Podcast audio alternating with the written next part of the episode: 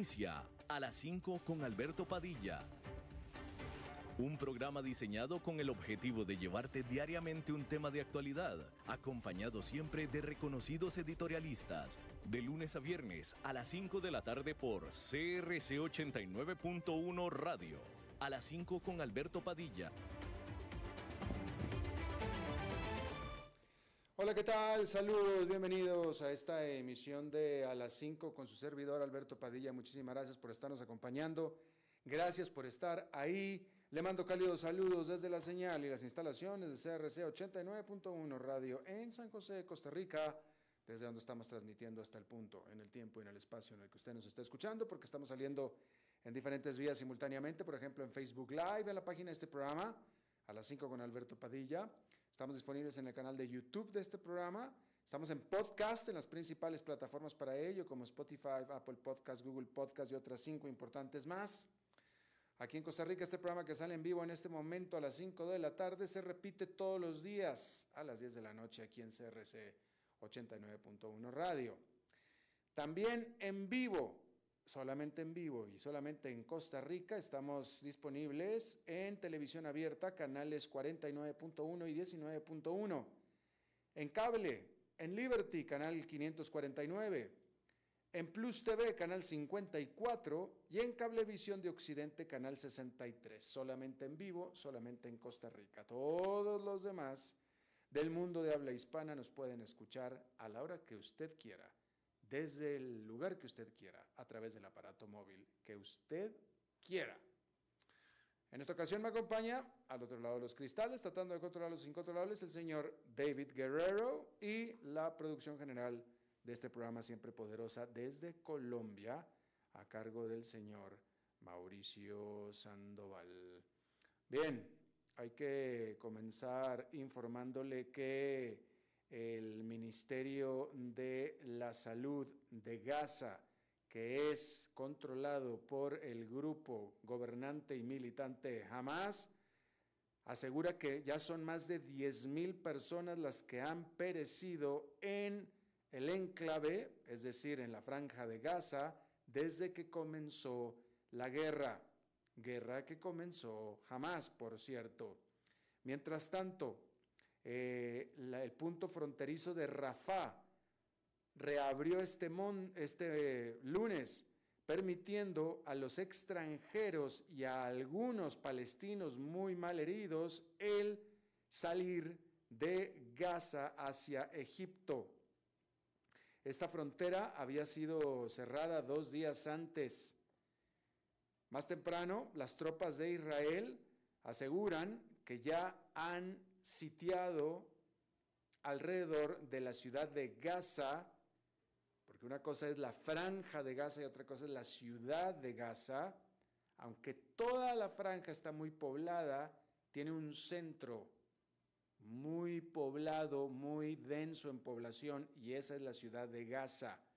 Y eso es lo que las tropas israelíes dicen que ya la tienen rodeada y que ya básicamente reportan ellos que han partido, han dividido a la franja de Gaza en dos. Con esto planean entrar al centro de Gaza en los próximos dos días, de acuerdo a los reportes de la propia eh, medios de comunicación de Israel. Hay que decir que a este respecto, que al estar iniciando esta semana, la estrategia de esta ofensiva de Israel está comenzando a ser ya clara.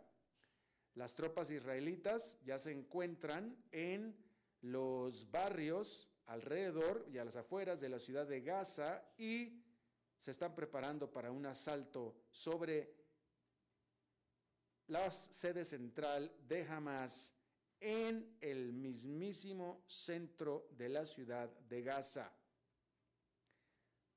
Es por todos conocido que el ejército israelí tiene una clarísima ventaja tanto en poderío militar como en armamento, que jamás, sin embargo, jamás tiene y cuenta con un extenso sistema de túneles subterráneos, por supuesto, debajo de Gaza, entre los cuales se asume que los líderes de Hamas están cubriéndose y desde donde pueden lanzar ataques sorpresas sobre los mismísimos tanques israelíes. Este domingo, las Fuerzas Armadas de Israel realizaron ataques aéreos con el objetivo específico de destruir lo más posible de este sistema de túneles debajo de Gaza, reiterando que las autoridades de Gaza afirman que ya han perecido 10.000 personas en lo que es ya virtualmente el mes que lleva este conflicto eh, y la gran mayoría de ellos, la realidad es que han perecido antes de que Israel invadiera terrestremente a Gaza. La gran mayoría, hayan sido 10 o los que sean 10 mil o los que hayan sido, la gran mayoría han muerto por los ataques aéreos que han realizado Israel sobre Gaza desde que jamás mató a 1.400 personas dentro de Israel aquel fatídico sábado 7 de octubre. Hay que decir que se está acumulando la presión internacional sobre Israel para que acuerde una pausa humanitaria para permitir que más civiles salgan de la parte norte y la parte central de Gaza, se vayan hacia el sur. Por tanto, claramente, los oficiales israelíes están conscientes de que el tiempo está corriendo de manera rápida para que alcancen ellos sus objetivos. Entre más tiempo pase y más muertos haya civiles, peor es la presión sobre Israel. Por tanto, tienen que apresurarse para destruir la capacidad militar de Hamas, que es el objetivo de esta invasión terrestre. Por tanto, desafortunadamente, por más poco que dure el alcanzar este objetivo, que de nuevo es destruir la capacidad militar de Hamas, por más poco tiempo que dure este objetivo, la realidad es que lo peor de los enfrentamientos, de la destrucción y de las muertes está por venir. Esa es la realidad. De nuevo, la gran mayoría, la inmensa mayoría de los muertos en Gaza hasta este momento fueron antes de que Israel invadiera terrestremente. Bueno, ya invadió y está buscando destruir la capacidad militar de Hamas. Para eso, todos los analistas apuntan que tendrá que haber mucho más eh, pérdidas humanas, ya con Israel adentro haciendo la labor que está buscando, que las que ha habido hasta este momento. Esperemos desafortunadamente terribles noticias a este respecto. Hay que decir que la presidenta de la Comisión Europea, Ursula von der Leyen, dijo que la Unión Europea proveerá a Gaza con otros 27 millones de dólares en ayuda militar durante en ayuda humanitaria humanitaria durante este año. 20 eh, millones de dólares, 27 millones de dólares, se escucha muy poquito y lo es, es muy poquito. Es, discúlpenme, pero bueno, no lo voy a calificar más, es muy poquito. O sea, estamos hablando de poco más de un millón de dólares por cada, por cada Estado miembro de la Unión Europea. Por supuesto, esto es encima de lo que ya dan.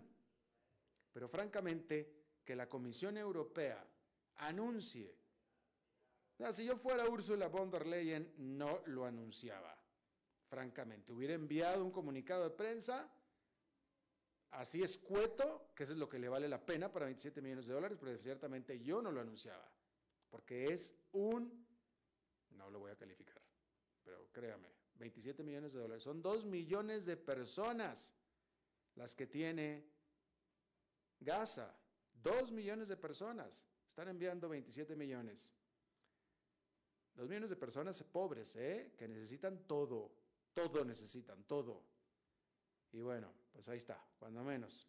A ver si después, este, a ver si después dan un poquito más, ¿no? Hay que decir que estos 27 millones de dólares van dirigidos a organizaciones que están en este momento proveyendo de alimento, agua y sanidad a los palestinos en Gaza. Hay que decir que 18 organismos de las Naciones Unidas emitieron una declaración conjunta haciendo un llamado para un cese del fuego inmediato. Así es que, bueno, ahí tiene usted eso. En otra parte del mundo que también está teniendo graves, graves problemas de desplazados, hay que decir que en Somalia las inundaciones han matado hasta este momento a 14 personas y desplazado a 113 mil, de acuerdo a las Naciones Unidas, quien dice que alrededor de 700 mil personas han sido afectadas temporalmente por los fuertes aguaceros generados por el fenómeno de El Niño.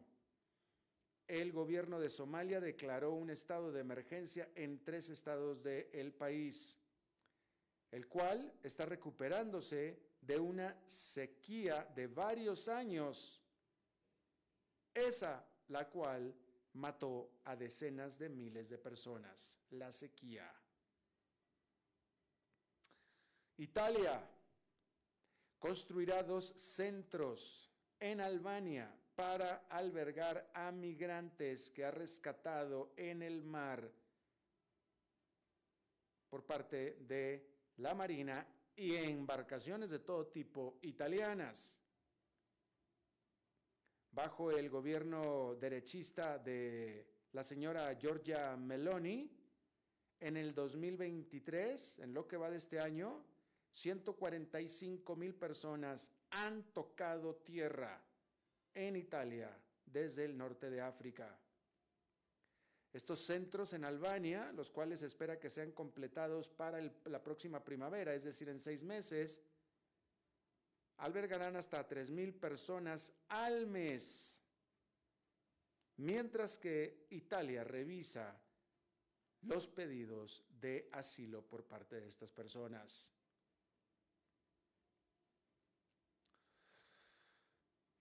Bueno, en otras noticias, hay que decir que Donald Trump, el expresidente de Estados Unidos, se sentó en la silla de testigos para declarar en su juicio en su contra con cargos de fraude en Nueva York. Muy a la costumbre de Donald Trump, se reporta que a las preguntas específicas que le hacía el fiscal sobre el caso, Donald Trump pues decía lo que quería, literalmente. No respondió a las preguntas directas que se le hacían y hacía todo, no se callaba, eso sí, no se callaba, decía todo lo que quiso decir. Tanto así que obligó al juez que está llevando el caso a llamarle la atención y recordarle que este juicio no es un rally político. Este juez en septiembre declaró a Donald Trump responsable de fraude, es decir, lo acusó de fraude en sus contratos de bienes raíces que hace la empresa Trump Organization, del cual él es presidente y fundador. Por supuesto que Donald Trump ha apelado a esa determinación. Este juicio que está realizándose en este momento es para determinar, entre otras cosas, cuál es el castigo para Donald Trump. Porque de nuevo, él ya fue acusado. Así es que Ahí tiene usted eso. hay que decirle que eh, usted conoce a la empresa WeWork. WeWork tiene presencia en muchos países de América Latina. WeWork, bueno, pues las acciones de WeWork, esta empresa de oficinas compartidas, fueron sacadas de su operación, o su operación fue suspendida, mejor dicho, antes o en espera de que la empresa se declare en bancarrota. En agosto, WeWork había advertido que tenía dudas sustanciales sobre su habilidad para continuar operando. Desde entonces, la acción de WeWork se ha desplomado 90%. En el 2019, esta firma había alcanzado una evaluación privada por 47 mil millones de dólares y había, ya estaba a punto de salir a bolsa cuando todo esto se vino absolutamente abajo. Su fundador fue sacado de la empresa y desde entonces ha sido una espiral hasta el piso, el cual todavía no alcanza.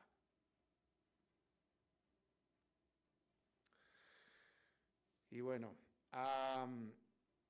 científicos han descubierto el más antiguo agujero negro, tan antiguo que se formó hace 470 millones de años, o mejor dicho, se formó 470 millones de años después del Big Bang que se le conoce. ¿Sí? Se formó 470 millones de años después del Big Bang, del Big Bang. Este hoyo negro existe en una galaxia que está a 13.200 millones de años luz de distancia de nosotros. 13.200 millones de años luz. Es decir, que lo que sea que estos científicos están viendo en el telescopio, eso que están viendo hoy sucedió hace 13.200 millones de años. ¿Puede usted creerlo? Hay que decir que eh,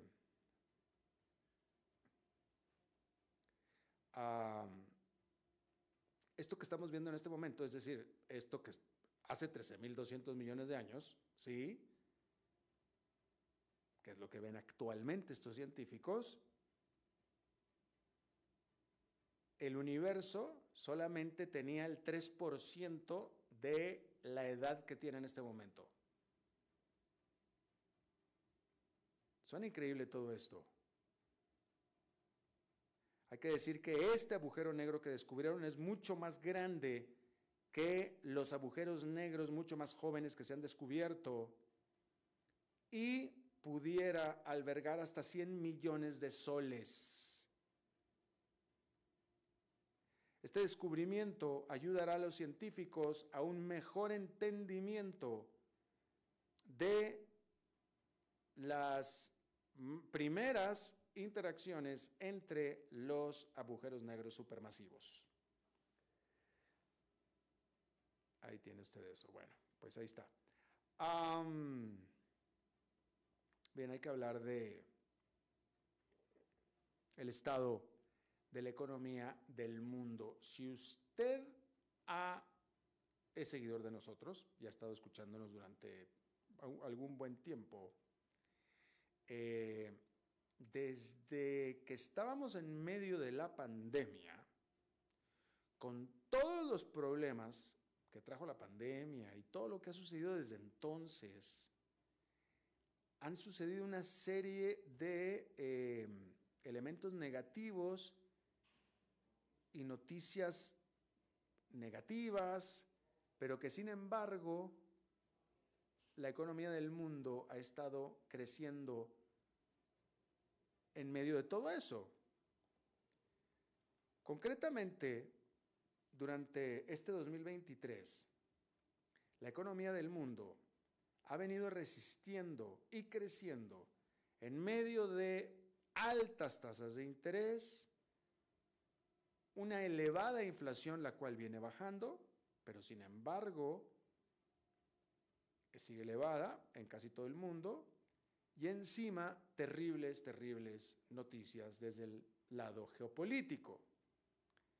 Por supuesto que viene a culminar con lo que está sucediendo en Israel y Gaza, pero que incluía ya la guerra o la invasión de Rusia a Ucrania y las terribles tensiones entre China con todo el mundo. China es con todo el mundo, ¿eh? No nada más es con Estados Unidos. China está en tensiones con todos sus vecinos, con la Unión Europea y con Estados Unidos. Con los únicos que se llevan bien son con una serie de indeseables en esta parte del mundo como Corea del Norte, Rusia y nada más. Con todos los demás está peleado. Y bueno, este buen desempeño de la economía del mundo podría estar cambiando porque en octubre el mercado laboral de los Estados Unidos presentó una desaceleración importante.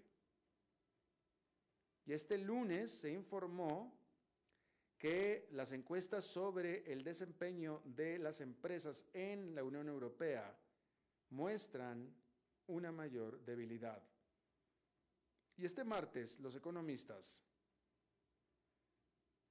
van a estar eh, viendo y analizando sobre una serie de datos sobre comercio que va a liberar China, quien a su vez ha estado teniendo muy fuertes problemas dentro de su economía, específicamente una gran crisis dentro de su industria de bienes raíces, la cual es muy, muy importante. Y por supuesto que ahora entonces la pregunta es si el mundo, la economía mundial va a sufrir una recesión. Y la respuesta es que depende en gran parte en cómo reaccionan los bancos centrales a cualquier señal concreta de debilidad. Los mercados se regocijaron después de eh, reconocer este reporte sobre el mercado laboral de los Estados Unidos, porque en el caso de Estados Unidos, una desaceleración de la economía significa una caída en la inflación y por tanto una subsecuente caída en las tasas de interés. Sin embargo, si acaso el conflicto entre Israel y la franja de Gaza se convierte en un asunto de el Medio Oriente, de toda la región, los hacedores de política monetaria probablemente tendrán que responder con elevados precios del petróleo lo cual va a incidir sobre los precios de todo el resto de la economía. Y por tanto, eso significa presiones inflacionarias por parte de la oferta.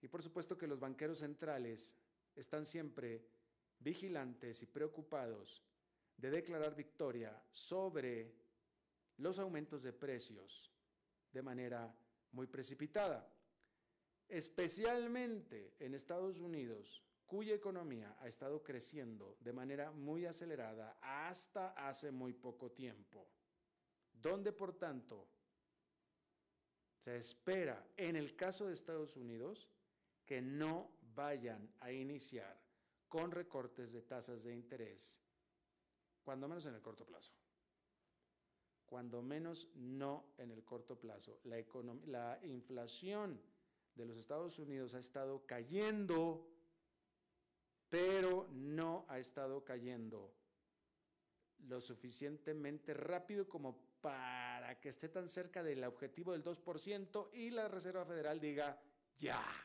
ahora sí, ya, no. Vamos a ver, hay que ver si estas últimas, últimas cifras de octubre de desaceleración económica se traducen efectivamente en una mayor presión inflacionaria que acerque efectivamente el nivel de inflación al objetivo del 2% para que podamos empezar a pensar o ver con cierta claridad que la Reserva Federal efectivamente va a comenzar a bajar tasas de interés. Pero por lo pronto es imposible decirlo. Simplemente no es posible. Bien, vamos a hacer una pausa y regresamos con nuestra entrevista de hoy. A las 5 con Alberto Padilla por CRC 89.1 Radio. Ok, ya te has reído con nosotros, has aprendido con nosotros y nos hemos conocido más, pero es hora de ponernos serios. El mejor momento para invertir fue hace 10 años y el segundo mejor momento para hacerlo es hoy. Entra a transcomer.com, convertite en un inversionista y transforma tu destino. Transcomer, puesto de bolsa de comercio. Construyamos juntos su futuro. Somos expertos en eso.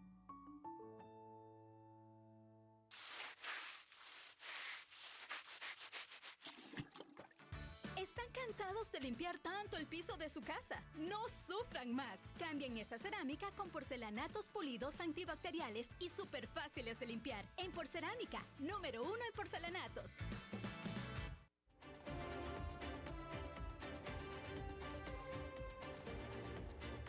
Seguimos escuchando a las 5 con Alberto Padilla.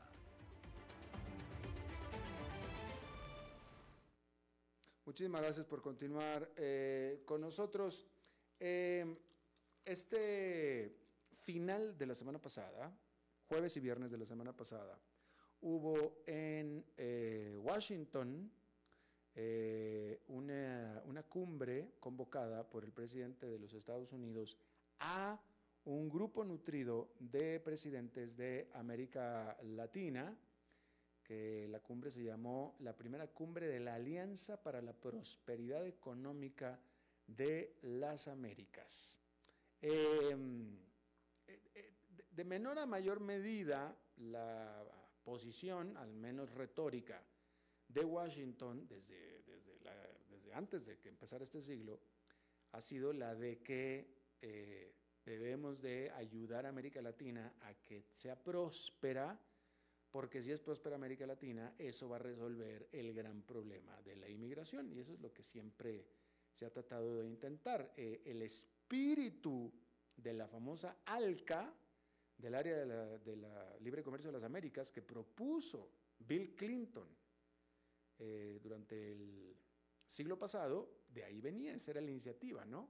Y bueno, pues ahora entonces le toca el turno a Joe Biden con esta cumbre para eh, la Alianza de la Prosperidad Económica, en donde otras cosas eh, dijo Biden que es su intención convertir al continente americano en el más competitivo del mundo.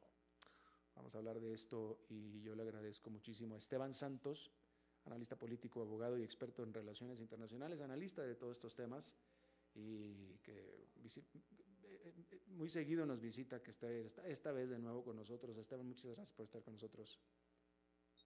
Fascinado de poder seguir en tu programa, Alberto. Un gusto. Gracias, Esteban. Eh, ¿Hubo algo de sustancia? ¿Realmente hubo algo de sustancia? ¿Hubo un acuerdo que tú crees y tú digas y que todo el mundo esté de acuerdo en que va a generar eh, algún camino para la prosperidad de América Latina de esta cumbre? Mira, creo que lo has dicho muy bien. Lo primero hay que separar eh, los puntos sobre la islas, decimos acá, porque esto es una iniciativa para tratar de controlar la migración, así, así de claro.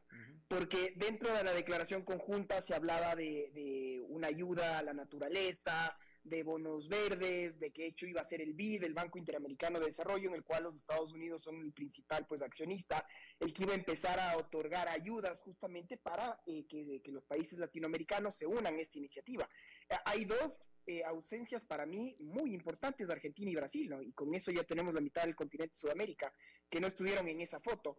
Pero más allá de eso, creo que también Alberto lo mencionabas muy bien en tu introducción, no es la primera vez que se intenta hacer esto. Y en Latinoamérica creo que nos fascina eh, esta idea de la integración. Creo que todo el mundo habla de lo mismo. Latinoamérica tiene casi eh, mayoritariamente un mismo idioma, una misma cultura, eh, religión muy parecida, sin idiosincrasia muy, muy comprometida dentro de toda una comunidad latinoamericana y sin embargo, ¿por qué no nos podemos integrar? Y entonces, iniciativas hay y hay muchísimas. Yo tuve, me acuerdo mucho de un ex jefe en el Tribunal de Justicia de la Comunidad Andina, cuando tuve un paso por ahí. Él me decía, Esteban, acuérdate tú que crear un organismo internacional relativamente no es tan, no es tan difícil de hacerlo, pero matarlo es casi imposible. Y tomando nota de esas palabras eh, del magistrado del Perú que me decía en ese entonces, yo regreso a ver y te digo, Alberto, fíjate en la región, ¿qué nomás tiene Latinoamérica? Somos Alavi, somos CELALC, somos CAN, somos Mercosur, eh, somos ALBA, después ya no quisimos ser ALBA. Eh, quisimos entonces entrar en la OEA, sigue siendo la OEA. Quisimos ser UNASUR, ahora ya no hay UNASUR. En fin, y todos estos organismos internacionales de cooperación, con inmunidades, privilegios diplomáticos, con sus propios presupuestos, todos pregonan lo mismo, una integración, unos más eh, enérgica, otros un poco más hacia el comercio, pero ¿cuál es el único hecho cierto? Y con esto concluyo, como muy bien lo mencionabas al inicio. Esto empezó con una iniciativa norteamericana cuando se quiso firmar los famosos tratados de libre comercio, el área de libre comercio de las Américas. Esto no funcionó, el one size fits all no funcionó, porque habían muchos gobiernos, sobre todo de corte de izquierda, que no le querían dar la razón en ese entonces a la administración eh, norteamericana de turno. ¿Y en qué acabó esto? que empezaron los famosos eh, Free Trade Agreements, los tratados bilaterales de inversiones. Y entonces hay países que los tienen, otros que no, pero finalmente, ¿qué es lo único que le interesa? Y con esto, insisto, concluyo, para mí, a los Estados Unidos y al Canadá, solo hay dos cosas. Uno, solución de controversias y protección a la propiedad intelectual. Ahora se suma este último, que es la migración, y por eso hay esta presión por tratar de tener compromisos reales por parte de los países sudamericanos para que sean partícipes dentro de esta toma de decisiones y sobre todo de contención. Por eso eh, yo creo que todavía lo recibo con beneficio inventario el que se logre algo más que esta foto eh, y sin mucho más contenido después de eso. Definitivamente, y eh, bueno, Esteban eh, y, el público, a mí me van a perdonar, pero este, eh, la verdad es que, y, así lo reflejo en mi libro, por cierto, que este es el tema que yo hablo en mi libro, o sea, Estados Unidos le podremos criticar todo lo que se le pueda criticar, todo lo que se le acuse a Estados Unidos es cierto, no voy a defender a Estados Unidos, nunca lo voy a defender, todo es cierto, todo con respecto a América Latina, lo que quieran decirle a Estados Unidos, pero si hay alguien un líder en el continente americano o un país líder en el continente americano que ha hecho algo, algo concreto, eh, con, tal con el objetivo específico y concreto de llevar prosperidad. Olviden, olvidémonos de las palabras inútiles que son dignidad, soberanía. Olvidémonos de eso. No, no, prosperidad, crecimiento, empleos, inversión lo que pone alimentos y techos sobre las casas de los, de los latinoamericanos es Estados Unidos, discúlpenme, es Estados Unidos.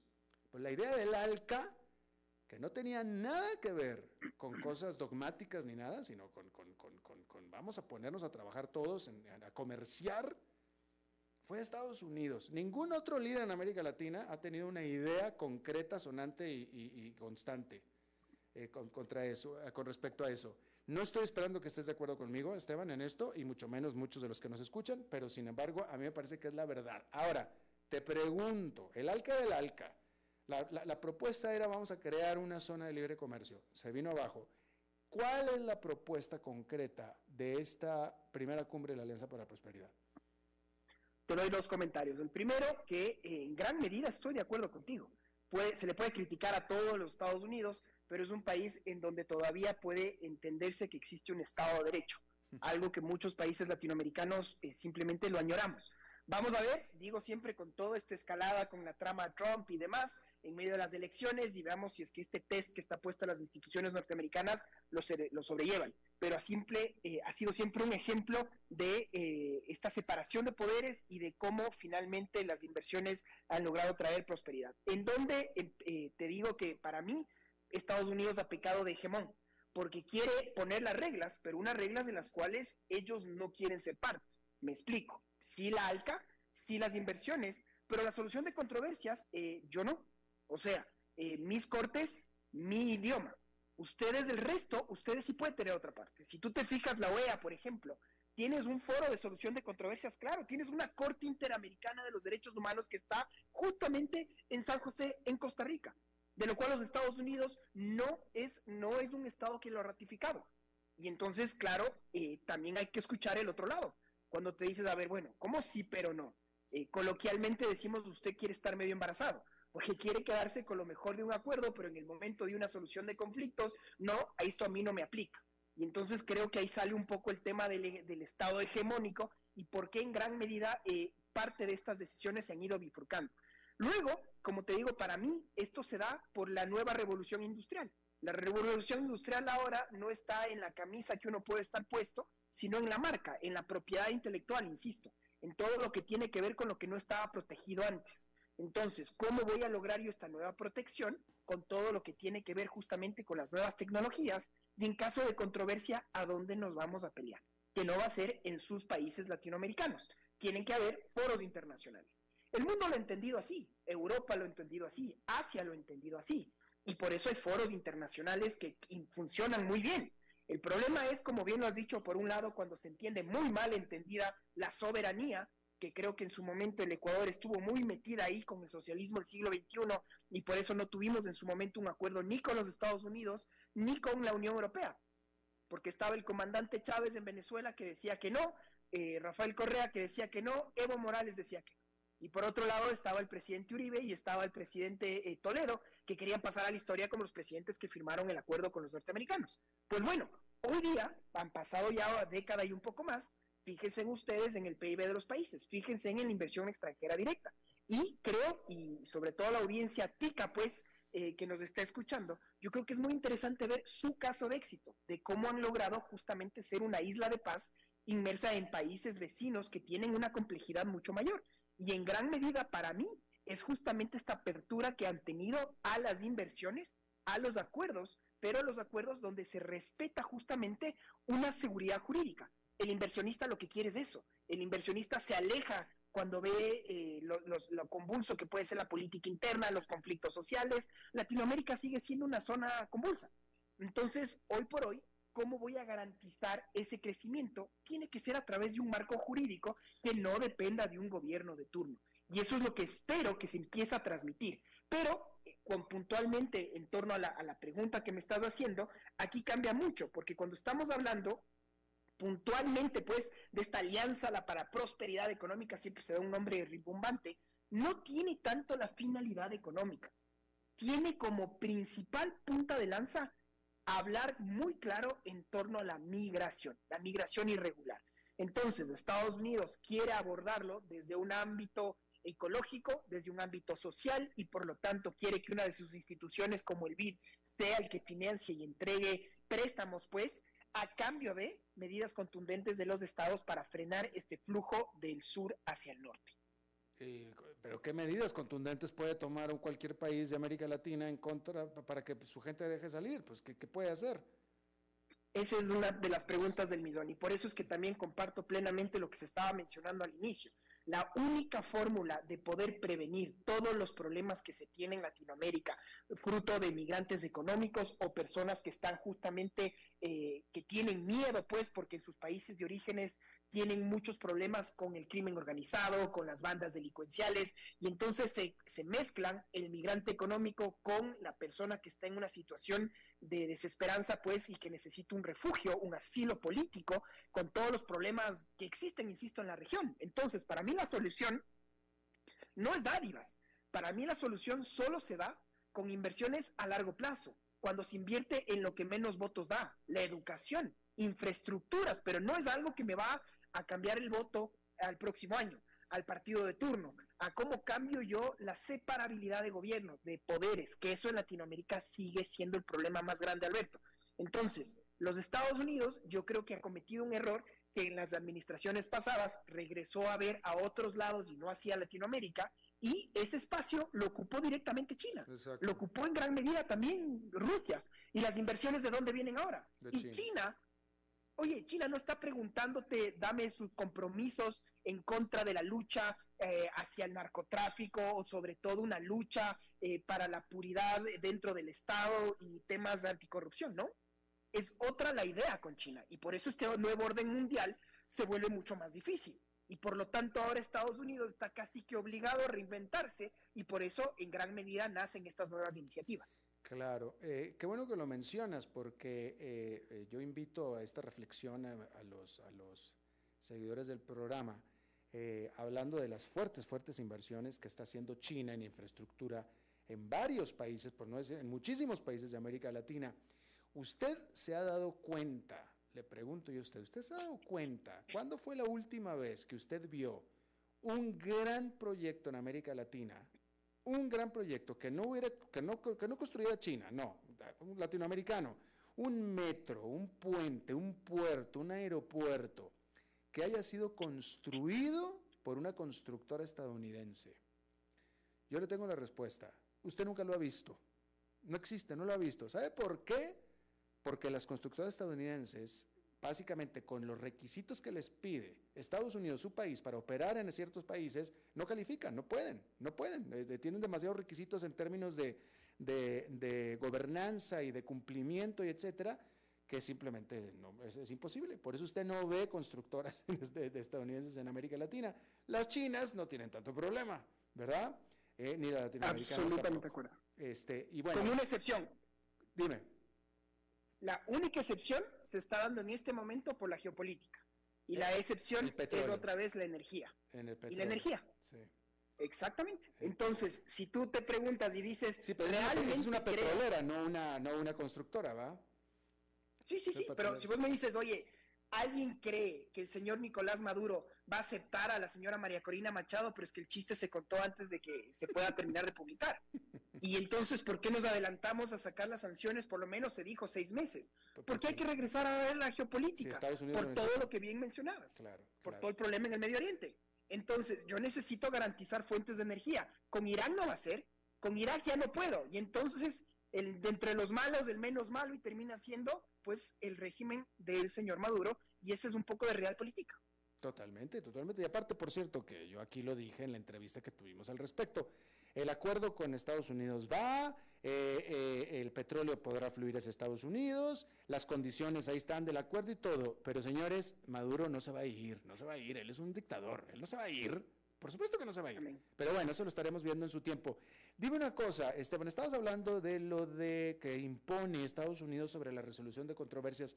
¿Cómo es con el NAFTA, con el Tratado de Libre Comercio en América del Norte y también con el CAFTA con Centroamérica cuando hay una resolución de controversias que por cierto algunas veces México y Centroamérica han ganado.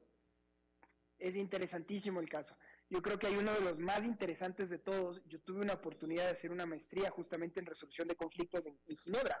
Y cuando estábamos hablando en el seno de la OMC, de, de, esta última institución, pues, que nace luego de la Segunda Guerra Mundial en los denominados acuerdos de Bretton Woods.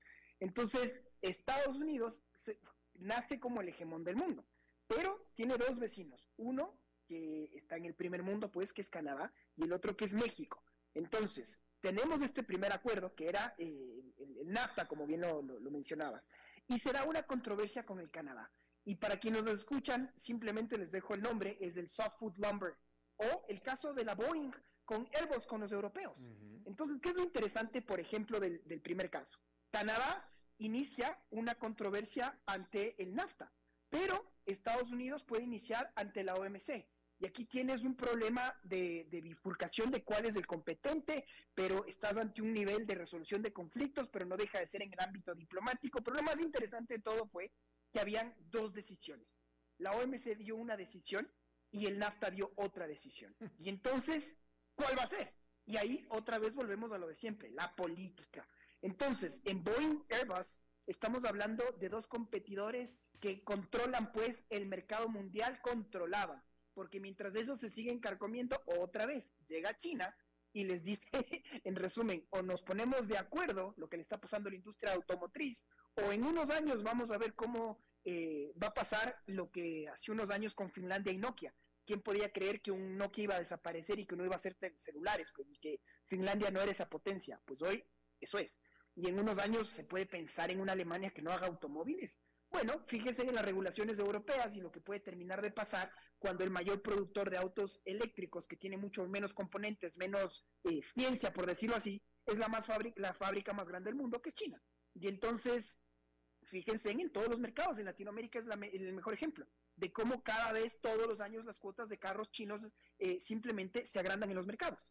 En fin, en, en resumen, lo que te quiero terminar de decir con esto es que hay temas comerciales, hay temas asimismo que en relación a los derechos humanos, y eso ya es mucho más delicado. El conflicto israelo-palestino, bueno, ¿quién es el que puede tener jurisdicción y competencia? Una corte penal internacional.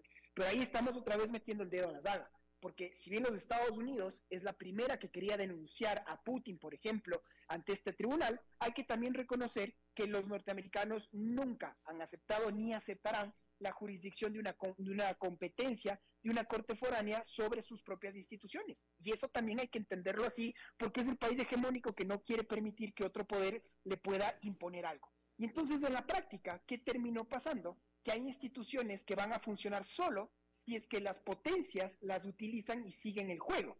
Porque si las potencias, como lo quiso Estados Unidos con la invasión número 2 a Irak, cuando había las armas de destrucción masiva y el mundo le dijo que no, y aún así intervine, pues bueno, el Consejo de Seguridad le dijo que no, y a George Bush dijo, eso le importó muy poco. ¿Y cuál fue la conclusión? Que el sistema se rompió. Y como el sistema se rompió, fíjate por favor lo que está pasando en Libia, en Siria, en Afganistán, en fin, en todo el, Medio Oriente que sigue siendo hoy la papa caliente, más caliente, lamentablemente, y sin sesgos de que esto pueda desescalar. Claro. Eh, ¿Qué piensas? Eh, me, sorprendió, tú, tú, hablaste de la ausencia de, de, Lula da Silva de Brasil y de Alberto Fernández de Argentina.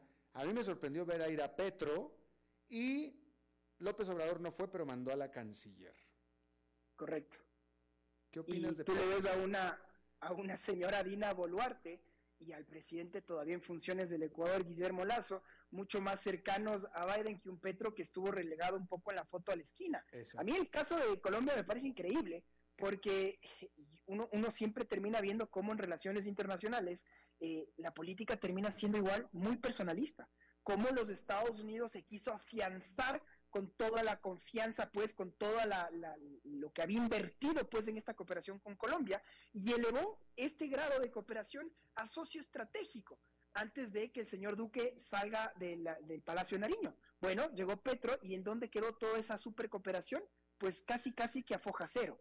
Y entonces volvemos a ver lo, mismo, el precedente y eh, cuánto esto puede afectar unas relaciones como tal. Pero eh, en los números, en las inversiones, no es que las inversiones se han alejado de México y no es que se han alejado tampoco de Colombia y tampoco es que eh, con todos los miedos que se le quiso poner a Chile con Boric, tampoco eso se ha dado.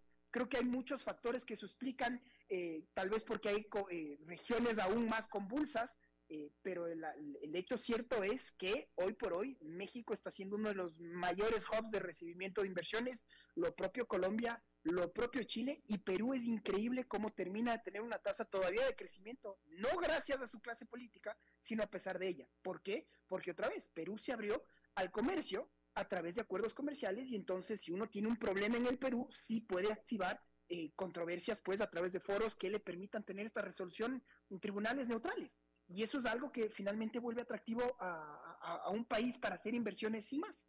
Concluyo diciéndote que Brasil tampoco firma acuerdos de libre comercio. Bueno, pero el Brasil es un continente y, uno tiene que regresar a ver qué, puede ofrecer. Entonces, eh, regreso y termino siempre diciendo, fíjense en Costa Rica, es un país que entendió muy bien las reglas del juego, es un país pequeño en Centroamérica que puede, que fácilmente pudo haber sido un país muy convulso como lo son con pena sus vecinos, y no lo ha sido con todos los problemas que tiene igual eh, Costa Rica, pero no deja de ser un referente en Centroamérica porque ha logrado mantener un Estado de Derecho, porque ha logrado mantener clara esta lógica de cuáles son los intereses país. Y por lo tanto Costa Rica sigue creciendo, se entendió que Costa Rica puede vender su belleza natural que es impresionante y por lo tanto celebro que exista por lo menos esa visión dentro de todos los conflictos internos que todo país tiene, pero celebro mucho que los ticos pues entienden esta visión país y por lo tanto eh, siguen creciendo como tal. Y bueno, resumiendo entonces, eh, le das a esta reunión, a esta cumbre, Eh, ¿Dedos arriba, dedos, pulgares arriba, pulgares abajo? Yo me quedo con la mano en la mitad, porque siempre celebro que se junten las personas, siempre celebro que sean los foros la solución de controversias del lugar donde la diplomacia eh, brille. Ahora, hablar de un decimoquinto organismo dentro de la región, yo creo que eso no va a existir. Vamos a ver qué pasa en Argentina. Una cosa será con Massa y otra cosa será con Milei. Vamos a ver eh, en qué acaban, pues justamente muchos de los cambios que se están dando en, Latinoamérica. Pero eh, para mí lo más importante que la agenda del mundo hoy por hoy eh, está en el Medio Oriente y de eso va a depender si es que vamos a tener estabilidad en los mercados, si hay estabilidad en los mercados, como bien lo mencionabas, habrá estabilidad en la banca y por lo tanto los créditos, la prosperidad, ya. Si no hay eso, pues otra vez estaremos inmersos en una economía que, que recién se estaba empezando a recuperar después de una pandemia. Así es que todo por ver y en lo personal creo que eh, con mucha pena decirlo, creo que Israel está tomando todas las acciones equivocadas. Eh, hay, mucho de, ese hígado que le decía Biden, cuidado, ustedes cometan los mismos errores que nosotros cometimos después del 9-11, y creo que la historia se está repitiendo. Y por lo tanto, con más agresión, el ojo por ojo, y como decía Gandhi, pues nos quedamos todos ciegos. Eso es lo lamentable, no veo una, una comunidad internacional que pueda hacer algo y por el veto justamente norteamericano, Naciones Unidas no puede hacer algo. No hay multilateralismo y entonces estamos todos santiguándonos a ver qué es lo que va a poder hacer simplemente intervenciones unilaterales. Claro. Esteban Santos, analista político, te agradezco muchísimo, experto en relaciones exteriores, como siempre, te agradezco mucho que hayas charlado con nosotros esta tarde. Siempre un placer. Gracias, Esteban, hasta la próxima. Con gusto.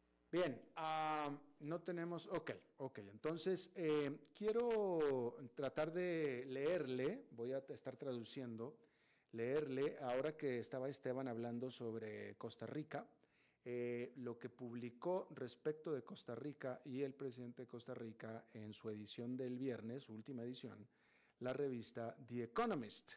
Eh, The Economist es una de las revistas más influyentes y más leídas por los eh, analistas en todo el mundo. Eh, y por eso es que le leo aquí lo que dice The Economist, porque lo que tenga que decir Economist lo lee gente clave en todo el planeta. El título de eh, The Economist sobre Costa Rica es pues muy directo y muy duro. El título es Costa Rica ya no parece una historia latinoamericana es lo que dice. Y comienza el informe preguntándose, ¿un paraíso perdido? Dice este informe, Costa Rica ya no parece una historia latinoamericana, ya que los servicios que provee el Estado están cayéndose y la gente está enojada a ese respecto. El 25 de octubre, la capital de Costa Rica, San José, estaba llena de música y de pancartas con varios miles de personas marchando hacia el Palacio Presidencial para pedir al presidente Rodrigo Chávez que les provea de más fondos para los servicios públicos del país. Muchos estaban gritando en favor de más dinero para la educación la cual no está recibiendo el 8% del Producto Interno Bruto que anualmente obliga la Constitución. Otros estaban haciendo un llamado para apoyar a la caja que provee de servicio eh, y de cuidados médicos y de pensiones a todos los costarricenses eh, de la manera en que los costarricenses la conocen. Costa Rica ha tenido una tradición de sobresalir entre sus vecinos en toda Latinoamérica por la calidad de su servicio universal de salud y también de educación, eh, a la par de sus instituciones democráticas. Las preocupaciones de que esto se está empeorando han sido aceleradas por el enfoque del actual presidente en recortar costos. Y esto también viene en un tiempo cuando el país está afrontando un aumento en la violencia criminal y los jóvenes costarricenses necesitan oportunidades para no tener que caer envueltos o involucrados en las pandillas. El presidente Chávez dice que él está de acuerdo en que los servicios públicos se han deteriorado, pero culpa, pone la culpa de todo esto a las malas administraciones de este país de Costa Rica durante las pasadas 40, eh, cuatro décadas, 40 años. El presidente Chávez dice que él ama que el hecho de que las personas eh, marchen y protesten hacia el Palacio Presidencial para defender lo que son sus derechos, pero que eh, su gobierno no tiene simplemente la capacidad de gastar más en salud o en educación. Citan al presidente Chávez diciendo, tienes a personas que están defendiendo intereses que no necesariamente coinciden con el bienestar general. Costa Rica lleva mucho tiempo batallando en financiar a su Estado benefactor. La pandemia empeoró esta situación, causando una explosión de la deuda con relación a su Producto Interno Bruto al 68% en el 2021. El presidente Chávez ha, ha, hecho reducir esto al 60%, pero para muchos es una preocupación que la parsimonia del presidente Chávez es una excusa para una eh, reforma de gran escala al Estado benefactor. Y ha aumentado el presidente las tensiones con la caja al llamarla o al calificarla o al señalarla que está en bancarrota, lo cual no es cierto dice Álvaro Chávez, quien fuera presidente de la caja y que no tiene relación por el apellido con el presidente. De igual manera, el presidente ha levantado preocupaciones al estar criticando a otras instituciones liberales, como son las universidades públicas y los medios independientes de comunicación. Sin embargo, con su aprobación que tiene por sobre el 60%, muy probablemente o es muy poco probable que vaya a cambiar de rumbo. Eso es lo que publica The Economist en su número del 2 de noviembre. Bien, eso es todo lo que tenemos por esta emisión de A las 5 con su servidor Alberto Padilla. Muchísimas gracias por habernos acompañado. Espero que termine su día en buena nota, en buen tono y nosotros nos reencontramos en la próxima. Que la pase muy bien a las 5 con Alberto Padilla fue traído a ustedes por Transcomer, puesto de bolsa de comercio.